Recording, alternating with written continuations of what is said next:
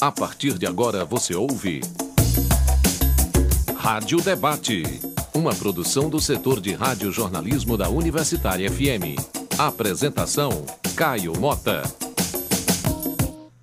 Olá, hoje é quarta-feira, dia 13 de abril. A Covid-19 nos tirou muitas vidas, dentre elas a de um grande mestre cearense que nos deixa órfãos de sua sabedoria, inteligência e generosidade. Eu estou falando de Francisco Gilmar Cavalcante de Carvalho. Um homem de muitas facetas, Gilmar foi jornalista, professor da Universidade Federal do Ceará, escritor de inúmeros livros, curador e pesquisador. Ele se tornou uma das principais referências do Brasil na pesquisa das tradições e culturas populares. Um estudioso preocupado com a memória, e que nos ajudou a refletir sobre a tradição profundamente conectada com a contemporaneidade. Gilmar nasceu em 30 de agosto de 1949, na cidade de Sobral, e se encantou em 17 de abril de 2021, em Fortaleza. No Rádio Debate de hoje, nós vamos falar da vida, do legado e da memória de Gilmar de Carvalho. Agora eu apresento para você nossas convidadas e nosso convidado que estão online com a gente. Conversaremos com Dodora Guimarães, curadora do Instituto Cérvulo Esmeraldo e grande amiga de Gilmar de Carvalho. Bom dia, Dodora. Seja bem-vinda. Bom dia, obrigada. É uma satisfação estar aqui relembrando Gilmar de Carvalho. Conversaremos também com Renato Dantas, professor, ator e memorialista de Juazeiro do Norte. Foi importante interlocutor do Gilmar em suas pesquisas culturais no Cariri. Bom dia, Renato. Seja bem-vindo. Bom dia, é um grande prazer estar com vocês, principalmente para a gente relembrar a memória do nosso grande amigo Gilmar de Carvalho. E também conversaremos com Eleuda de Carvalho, radialista, jornalista e professora aposentada de literatura brasileira no curso de letras da Universidade Federal do Tocantins. Com Gilmar, para além do laço afetivo, ela estabeleceu o elo acadêmico, tendo ele feito parte de suas bancas de mestrado na UFC em 1998 e doutorado na Universidade Federal de Santa Catarina no ano de 2012. Eleuda também trabalhou durante muito tempo com a gente aqui na Rádio Universitária. Eleuda, é um prazer te receber. Bom dia, bom dia a todos, bom dia Caio, Dodora, Renato e a todos vocês da nossa casa, que é a Rádio Universitária, para lembrar aqui a pessoa de Gilmar de Carvalho nesse dia que é o aniversário de Fortaleza ele que é uma fortaleza também. Com certeza. Eu lembro que você que está ouvindo a gente pode acompanhar o Rádio Debate também pela internet, através do nosso site radiouniversitariofm.com.br e também dá para baixar o aplicativo da rádio em, na, em qualquer loja, né, seja na na loja da, do, da Android ou da Apple, basta procurar Rádio Universitária FM com a nossa frequência 107,9.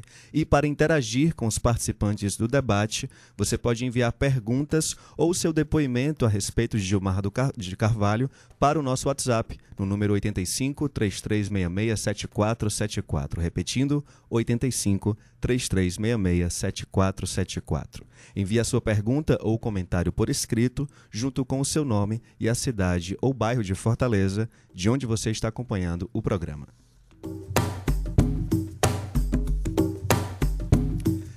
Eu acho que um bom começo para esse programa tão especial de hoje é a gente tentar saber, eu, como apresentador, e os nossos ouvintes, nossas ouvintes, tentar saber como que é o Gilmar de Carvalho pelas lentes de vocês. Como vocês apresentariam Gilmar para quem não teve a oportunidade de conhecê-lo. Vou começar com a Eleuda.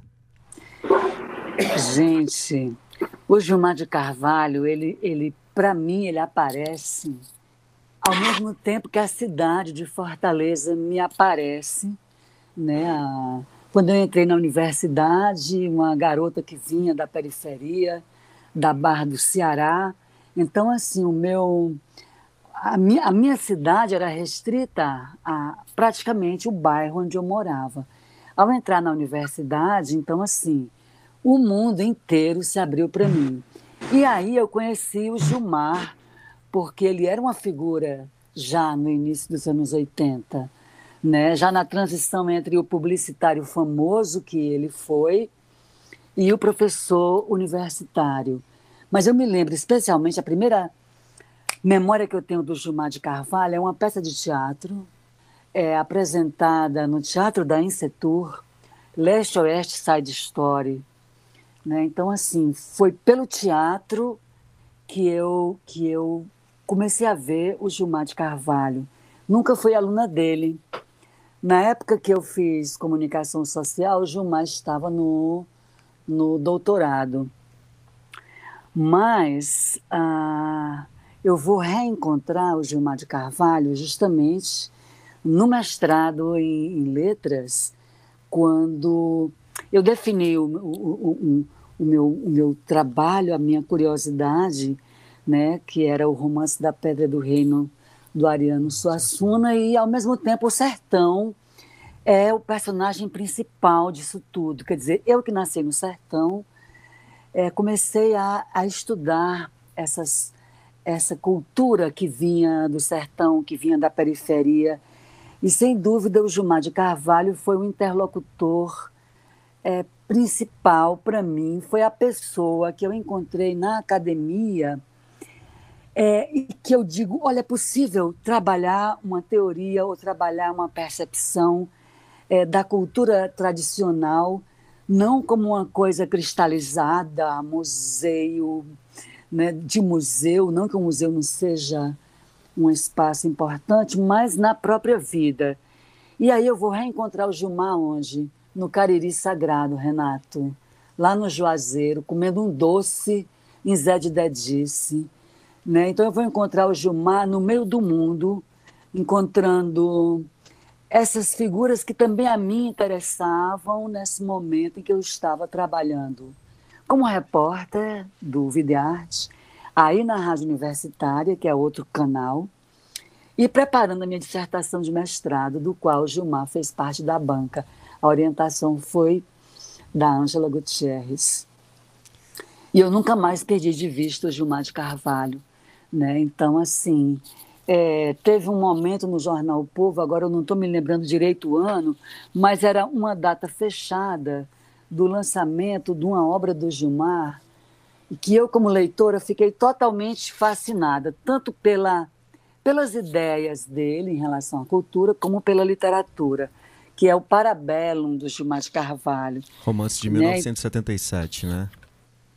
É de 77? 77. Pois então foi foi, foi, então, foi em 97, que também foi o centenário de Canudos e a minha viagem pelos caminhos do Conselheiro, que eu fiz uma matéria também, né, marcando uma data fechada do Parabelo, do Gilmar de Carvalho. Então, assim, eu acabei adquirindo toda a obra dele, inclusive a obra mais antiga dos anos 70, a literatura do Gilmar de Carvalho, e já para finalizar essa, essa apresentação, esse, esse contato, essa parceria com o Gilmar, é, vai, vai ter essa benção acadêmica dele né, na minha dissertação de mestrado e depois, hum, anos depois, quando eu fui fazer o doutorado né, em Florianópolis, na UFSC, ele fez parte da minha banca. Ele já estava se aposentando da UFC, mas fez essa viagem para me encontrar lá num dia tão forte e perigoso, né, que você vai defender um, um... E ele chegou ali naquela tarde de dezembro na UFSC e para as pessoas que estavam presentes e para a banca da qual ele fez parte, ele trouxe fitas do padre Cícero do Juazeiro. Aí eu me sentia abençoada, eu sabia que ia dar certo. Bom, reencontro o Gilmar de Carvalho nesse percurso que eu já estou lá no Tocantins, professora, e num dos encontros, numa das vezes que eu vinha a Fortaleza, a gente sempre se encontrava pelo Benfica, no café do shopping, é, pelas ruas da Avenida da Universidade, pelo, pela Fortaleza. Então, ele me convidou para eu escrever um texto para um livro que ele estava organizando sobre o Patativa do Assaré, né, a quem ele dedicou boa parte da sua obra. Então, o Patativa ganhou outras asas, né, outras vozes pela voz do Gilmar. E esse foi o meu último encontro com o Gilmar, quando eu participei do Melhor do Patativa do Assaré, uma obra que ele organizou, é, que foi lançada já em 2020, já no começo do pandemônio, da pandemia, enfim. E depois teve esse encantamento, né? Porque o Gilmar é uma faz uma falta enorme pelo tanto de coisas que ele ainda ia inventar. Eu queria é saber isso. também do Renato, do Renato Dantas. Como é que você, Renato, apresentaria o Gilmar para quem não teve a oportunidade de conhecê-lo? E aproveitando para o que, o que a Eleuda fez, né? Que dizer, dizer em que momentos da sua trajetória de vida você encontrou o Gilmar, o que, que você fazia na época, como foi esse contato, como o contato com ele atravessou você, Renato? É, Gilmar é um, agora como diz o, um, um, o outro, é uma era um, e é uma alma penada da cultura cearense ele está permeando sempre, sempre, sempre a nossa cultura e vivenciando e, o mais importante, retornando através dos seus livros, de suas palestras e de suas conversas, é, que são sempre ricas. Eu estou falando do presente porque ele ainda é muito presente. Então, é, Gilmar é essa alma penada nordestina que invade todos os lugares para retirar de lá e mostrar a todos nós. É, meu, encontro com primeiro encontro com o Gilmar foi muito interessante. Eu trabalhava no SESC de Joinville e era como se fosse um adido cultural do SESC. E eu inventei, num período não lembro bem, mas referente ao Ceará, uma exposição de livros de cearenses. Aí eu fui, eu sempre ia a Fortaleza e tinha alguns exemplares das obras de Gilmar é, sobre, notadamente, a cultura, e, e, antes que ele falava muito em, em aquilo, é, a, as como vender, como mostrar um produto, enfim, essa coisa. E ele, por coincidência, foi ao SESC e ficou passado com os livros dele lá, mostrando como escritor. Isso, meu Deus, eu quando, sei lá, 81, 82, e que ele já estava vindo a Juazeiro, mas eu não tinha assim um conhecimento maior dele. A partir daí, nós nos tornamos conhecidos. Ele me ofertou, é, é, Leuda, o Parabelo também, né? Essa, esse livro mágico, não é? Parabelo, para mim, é um livro mágico. Afinal, Gilmar era um mágico, não é? E ele estava fazendo pesquisa sobre é, xilogravura, em princípio, e depois sobre cordel. E eu sempre fui um, um, um curioso de, dessas coisas aqui do Juazeiro do Cariri, e tinha e tem uma coleção de cordel interessante, e franqueei a Gilmar. Né? É, é, ele encontra um, um, um cordel que eu não dava nem tanto valor ao cordel, mas ele falava sobre propaganda. Imagina o, como este cabra não se deliciou num cordel que expressava propaganda. E, com o tempo, foi criando uma amizade de conversas, de e publicidade. Ele está mostrando aqui o livro Publicidade. É, tá, é, com certeza tem referência a esse cordel. Publicidade e cordel. Eleudo, mostra de novo para eu, eu ler o título para os nossos ouvintes. Publicidade em cordel, o mote do consumo, de Gilmar de Carvalho. Pode seguir, Renato. Então, então de repente, nossa amizade fortifica, nossos interesses são comuns pela cultura do Cariri, especificadamente a de Juazeiro. Ele vê o padre Cícero com outros olhos, não é?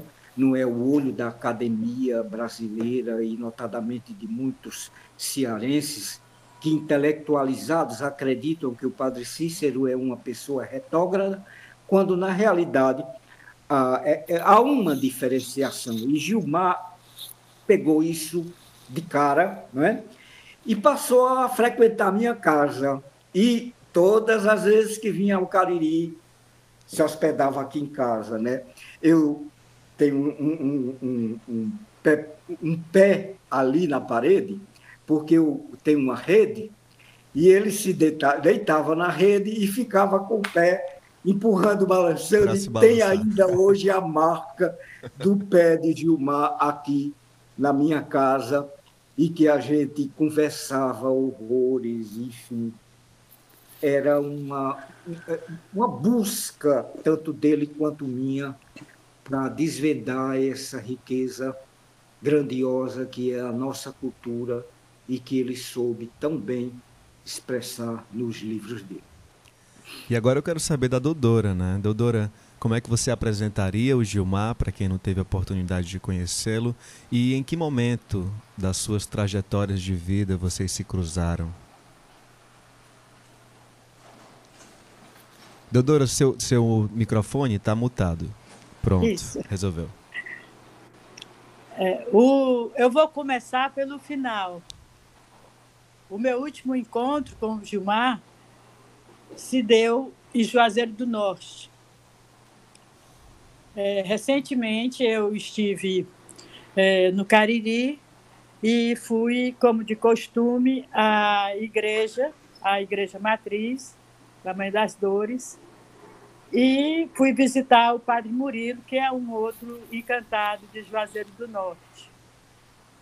E ao sair da sacristia, eu me deparei com um cartaz, um grande cartaz, é, que pedia para você ali deixar o nome de um familiar perdido pela Covid.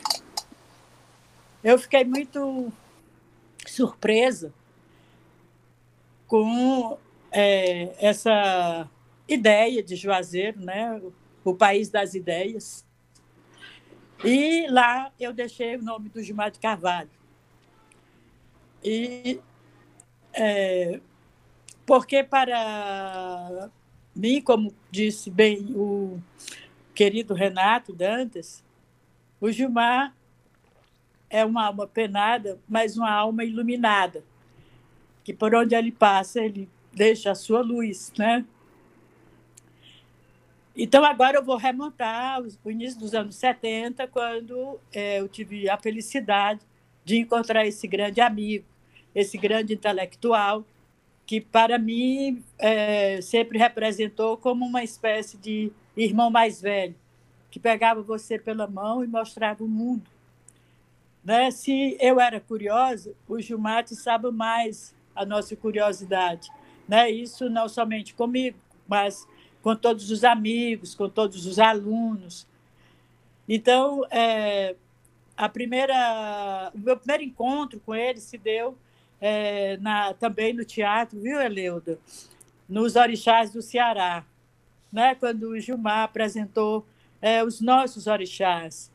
E essa, como tudo na vida do Gilmar de Carvalho, era essa peça era muito real, ela tratava com, de personagens da cidade de Fortaleza e dava a essas pessoas é, um caráter muito forte, uma grande dignidade. Então, é, nesse momento, o Gilmar atuava muito na imprensa, né, no balaio, é, quer dizer, o, o, do grupo balaio e também é, no, no suplemento né, jornalístico que também era chamava-se balaio, né? Se eu não estou enganada, mas eu estou muito emocionada, eu posso confundir as ideias. Tudo bem. Mas o, o que é certo é que ficamos logo muito amigos, com muitas afinidades, né? E é, naquele momento, assim, em seguida, o Gilmar já ia, é, já se direcionava para escrever o Parabelo, né? Essa obra-prima, né? Do, da nossa literatura.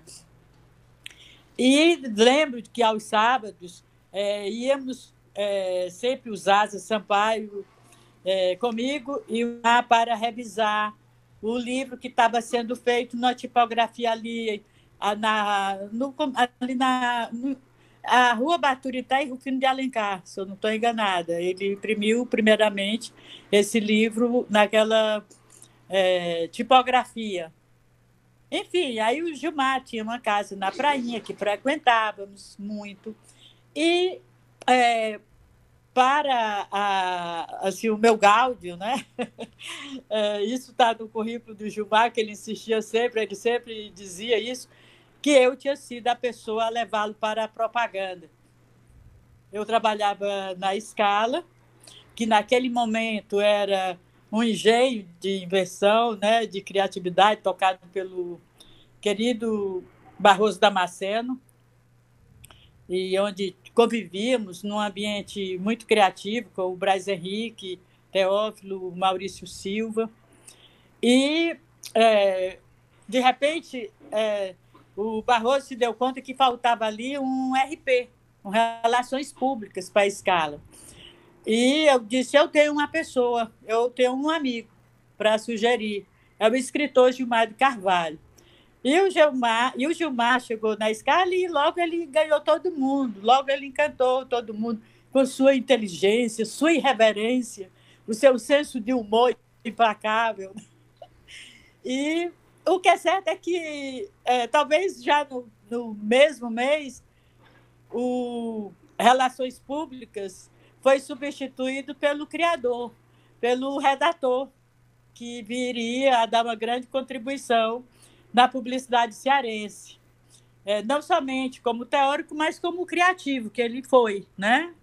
Então, é, fomos colegas, então, de, de atividade, e nossa amizade, evidentemente, que é, se fortaleceu nesse convívio. É, o Gilmar me levava para casa todos os dias, no final de semana a gente ia para a prainha. Enfim, é, foi é, o Gilmar, como eu disse no começo, né, foi esse grande amigo, um grande cearense que defendia é, a cultura cearense de um modo muito universal, porque o Gilmar era universal. Sempre que é, eu ouço alguém é, se referir do Gil como esse grande promotor da cultura tradicional popular, como esse grande teórico é, do mundo da cultura popular, eu sempre rebato, porque o Gilmar, para mim, é um grande é, pensador da comunicação é, do século XX XXI. O Gilmar ele, é, está na altura dos grandes teóricos da comunicação, porque ele o, Gilmar ele tratava a cultura popular, né, que foi uma atividade muito bem desenvolvida por ele, fortemente é, desenvolvida, né, trabalhada, é, mas ele tratava a cultura como uma coisa muito viva, muito presente, muito ativa, muito dinâmica.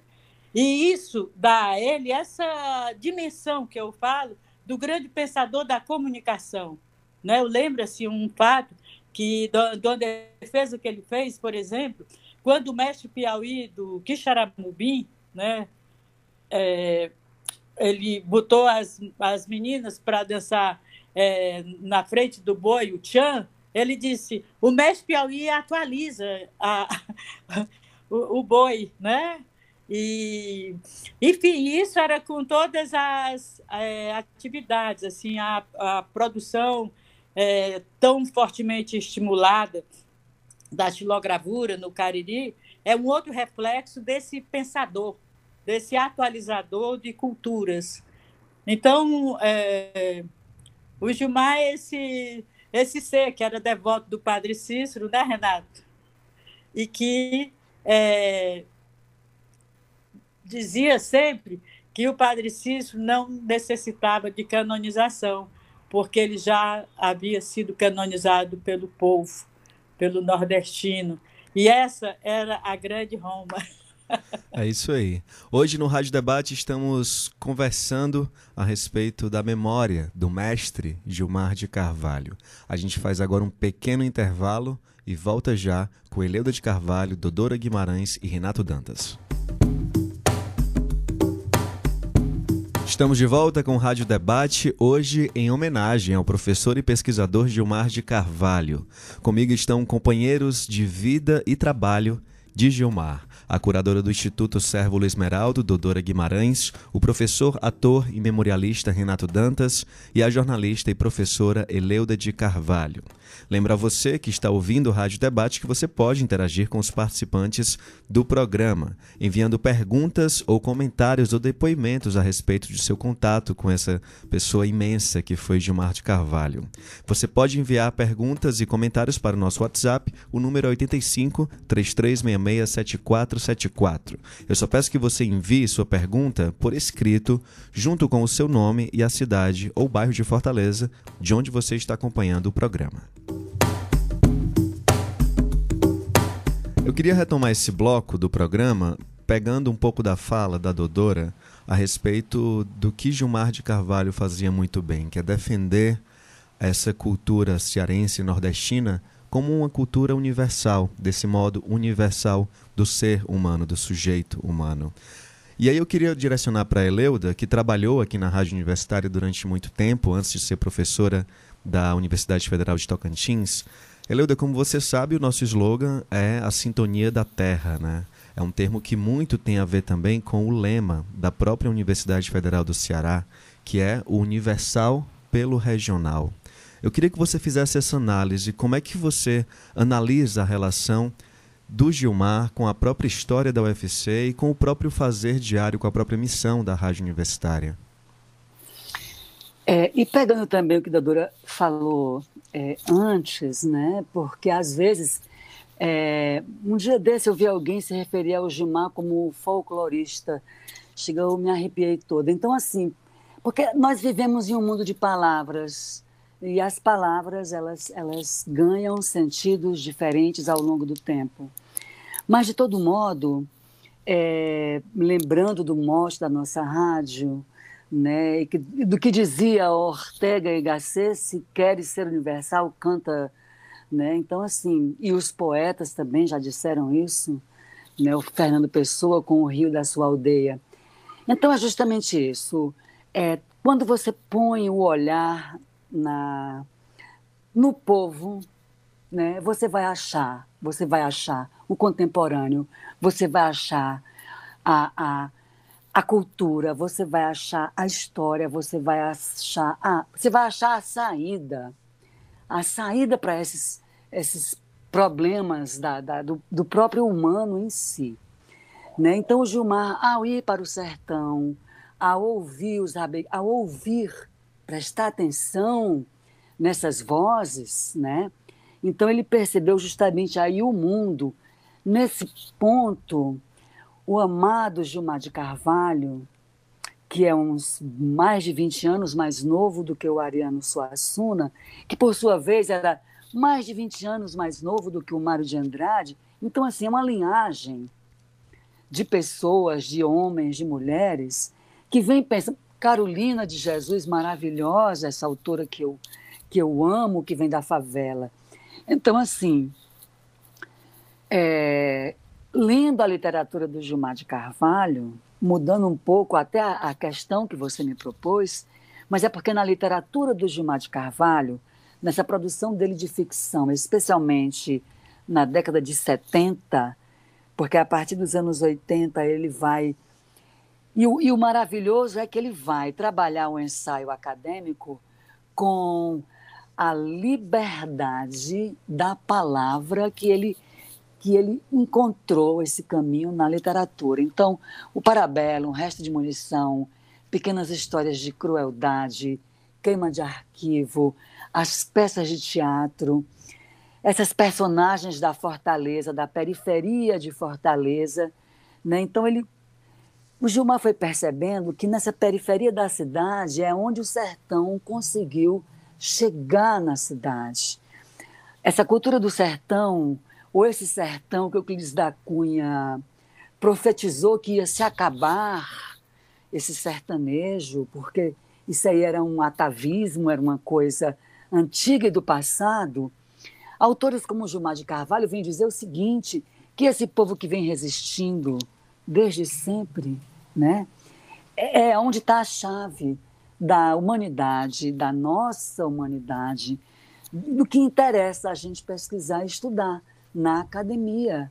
É justamente isso, né, que que eu acho que o Gilmar fez ao longo da sua vida, acolhendo a cultura nordestina e acolhendo seus alunos numa perspectiva do universal, como Dodora muito bem vinha pontuando. A gente tem uma participação é? aqui da Nena Gurgel, de Pacajus. Nas, é, abro aspas agora para ela. Faço minha as palavras de Renato Dantas. Gilmar é uma alma penada da cultura cearense. A cultura ainda está precisando de muita ajuda para ser divulgada e tratada com seriedade, principalmente a cultura escrita. Nena, muito obrigado pela sua participação. E eu já emendo, direcionando para o Renato o debate.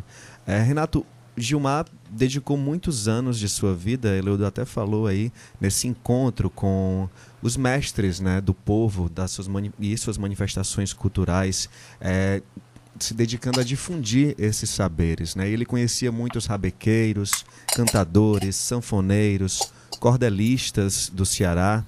Queria saber de você, que teve um contato muito próximo com ele, é, principalmente partindo da região do Cariri, como é que era a relação de Gilmar com essas figuras? Como se dava essa conexão entre o pesquisador e amante da cultura popular com os mestres da cultura com quem ele tinha contato? Só peço para você ligar seu microfone, que está desligado.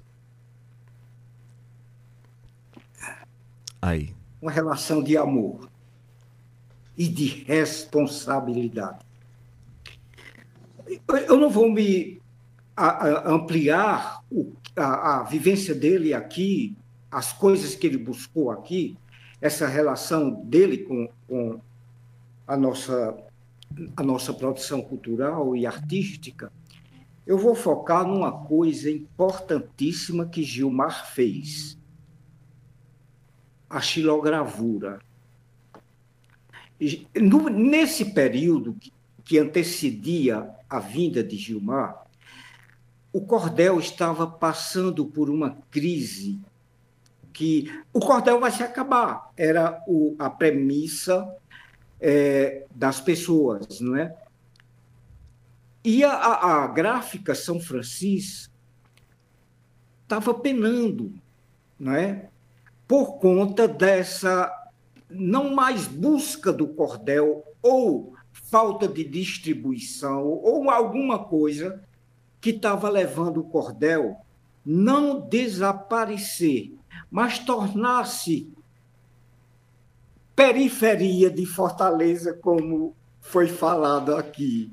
A riqueza não é, de, dessa, dessa migração é, é, da cultura para os lo outros locais.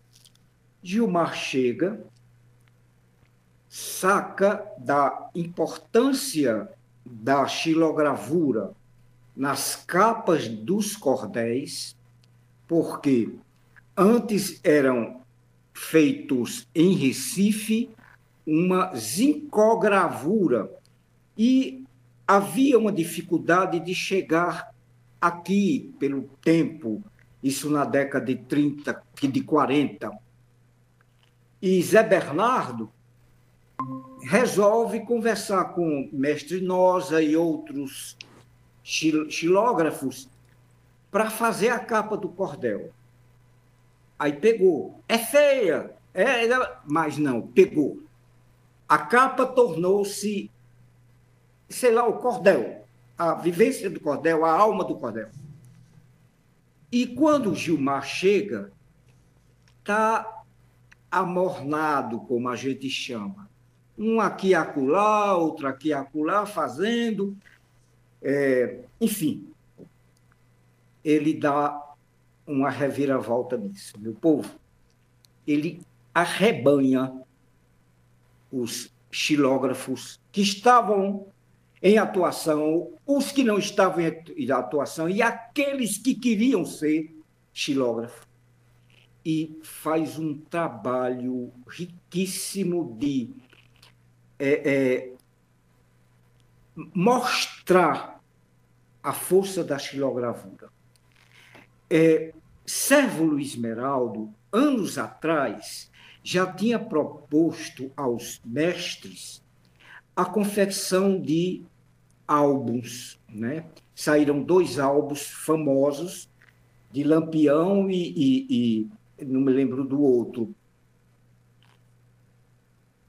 É isso. Então, a Gilmar retoma a caminhada de, de, de servo e começa a dizer, pessoal, façam álbuns, um, um tema. A princípio, ele dá alguns temas né, que, é, no, no, no, no ver, eram coisas regionais, próprias da nossa cultura. Esses meninos e meninas da xilogravura avançaram no tempo e no espaço e começaram a fazer coisas espetaculares com esses álbuns. É, é, hoje a, a, gente não tem ideia da quantidade de álbuns que existem por o mundo afora em é, falando da nossa cultura e mostrando, inclusive, a sua relação com outras culturas tornando não só uma leitura regional, mas uma leitura generalizada. Quando Gilmar doa à Universidade Regional do Cariri a coleção dele de xilogravura, a gente conversando, era, é, o, o, o, o grupo era de mais de 1.500 xilogravuras que ele comprava aos xilógrafos para que houvesse esse retorno, inclusive financeiro, para os meninos e meninas da xilogravura. E significa que façam as contas, uma xilogravura a 50, 100 reais, o que este rapaz não Sim. investiu com os nossos xilógrafos. E o mais importante de tudo é que estes meninos e meninas têm uma reverência para o Gilmar, como se realmente ele tivesse sido aquele que aqui chegou e disse: caminha esse aqui. E certamente que foi, né, Renato? A gente tem aqui mais depoimentos de ouvintes, estou gostando, tem muita gente aqui mandando. Esse é da Glícia Maria Pontes Bezerra, professora do curso de Comunicação Social, Publicidade e Propaganda aqui da UFC. Glícia, já te mando um abraço desde agora. É, ela diz que com Gilmar eu aprendi a, que a cultura se renova todos os dias. Com Gilmar, aprendi que a universidade é um lugar de liberdade e de reflexão, mas também de intervenção social.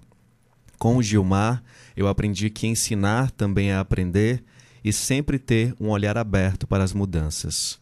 Com Gilmar, eu também aprendi a ler o mundo, a ler as pessoas, a ler as tradições, sempre tendo esse olhar para o novo. Então, Gilmar transformou a minha vida e o meu olhar para sempre.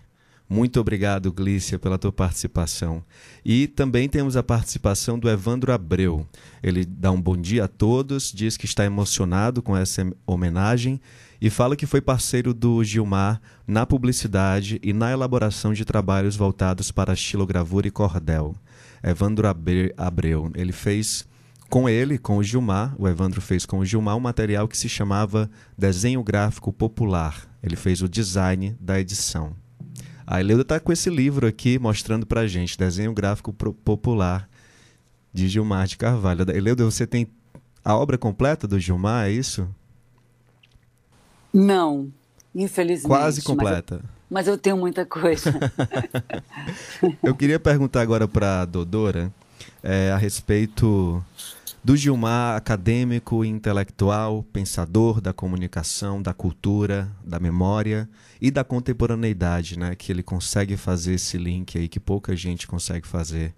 Dodora, o que que mobilizava o Gilmar intelectual? Quais eram as suas inquietações? Quais eram os seus desejos sobre o mundo e mais assim? Quais eram também os seus desgostos, os seus incômodos? O microfone está desligado. Pronto. Primeiramente, eu quero dizer que era a vontade de fazer.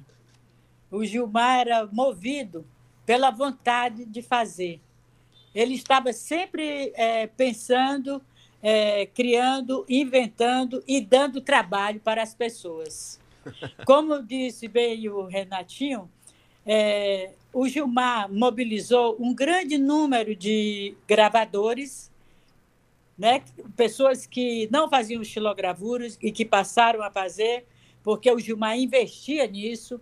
É, o Gilmar investiu muito é, também na tradição da Rabeca.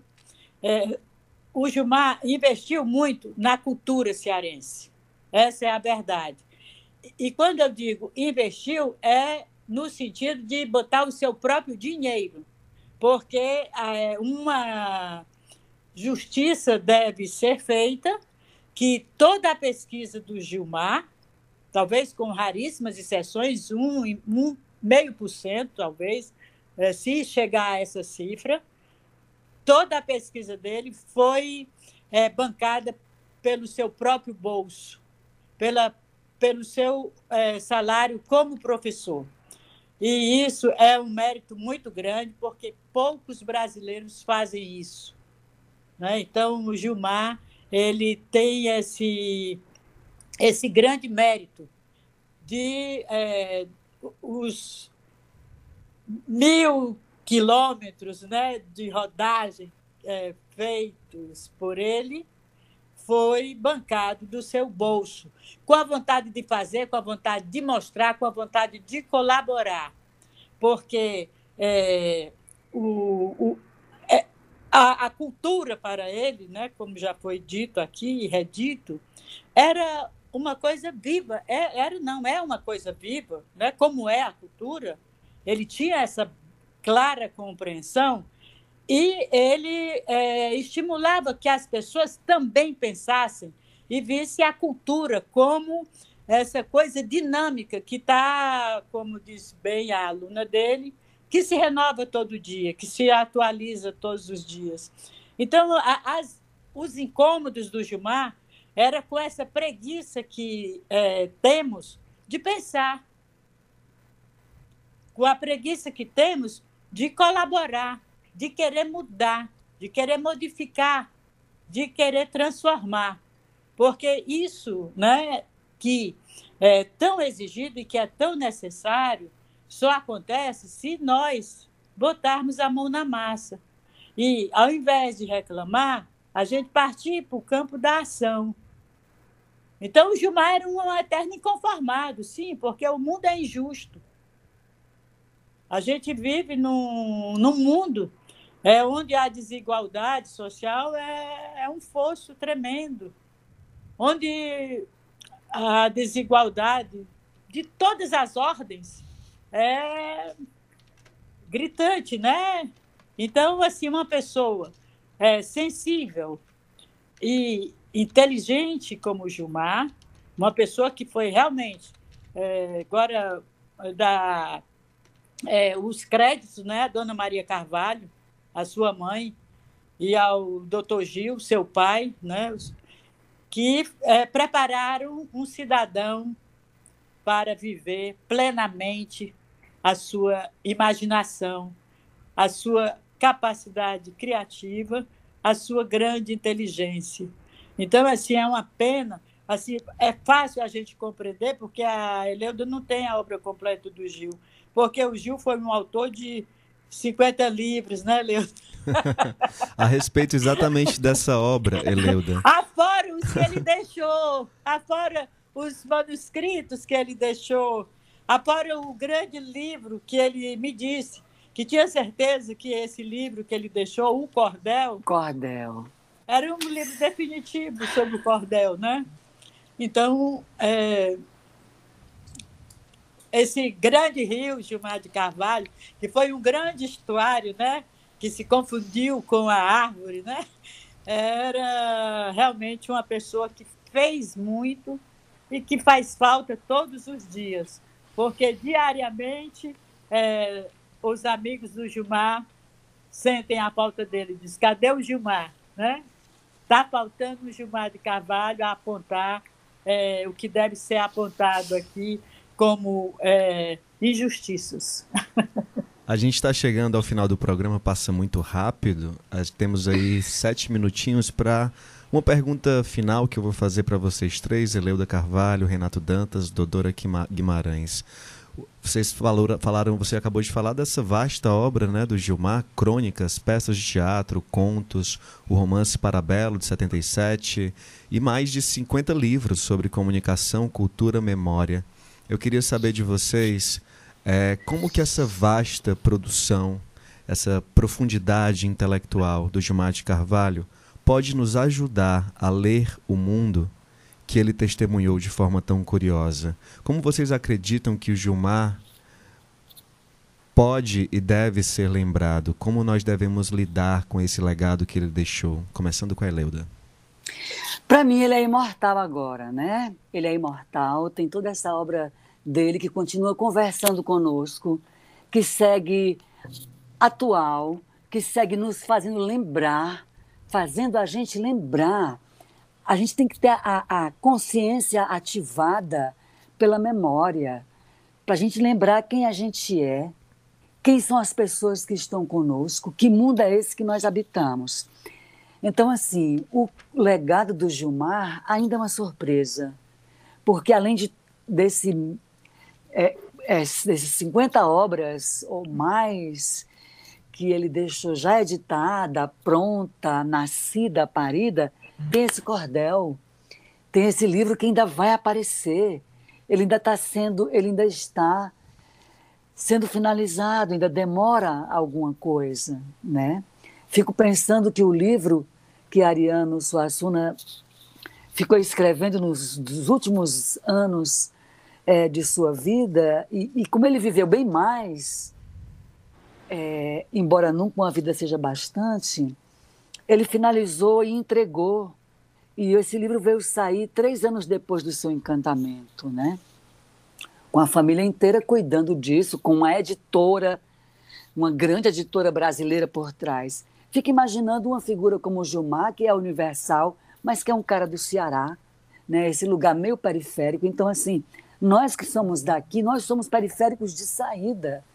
Então, assim, como é que a geração nova pode conhecer o Gilmar? tem que editar as obras dele, essa ficção dele, onde está, na minha compreensão, a matriz de tudo, da teoria, da percepção dele, da, da consciência dele de mundo, está tudo aí nessa literatura de ficção, porque a ficção tem essa magia. O Parabelo realmente é um livro mágico e tem esses outros, o resto de munição, queima de arquivo, fluralha tanto, meu Deus, o que é, que é isso? Então, assim, tem que editar esses livros do Gilmar de Carvalho. E o Cordel, que ainda tem esse tempo para ser finalizado, essas questões, né? enfim. Mas é isso. Publique-se, Gilmar de Carvalho. Renato, agora você. Peço para ligar o microfone. Isso. Eu vou focar é, na produção de, de Gilmar sobre Patativa do Assaré. Eu queria que essa produção ela se tornasse vida e vivência do todo cearense, né? Porque Gilmar, diferentemente de outras pessoas, ele viu humanidade em Patativa. Ele não viu Patativa como aquele ser que lá está, longe, é, fazendo uma poesia diferenciada, entre aspas, dos outros poetas. Não. Ele viu Patativa como um poeta do povo, daí porque olhar do povo, Eleudo, é, é o importante. Basta dizer que Gilmar me pega uma coisa que estava esquecida. Fizeram esquecer de Patativa, os cordéis dele.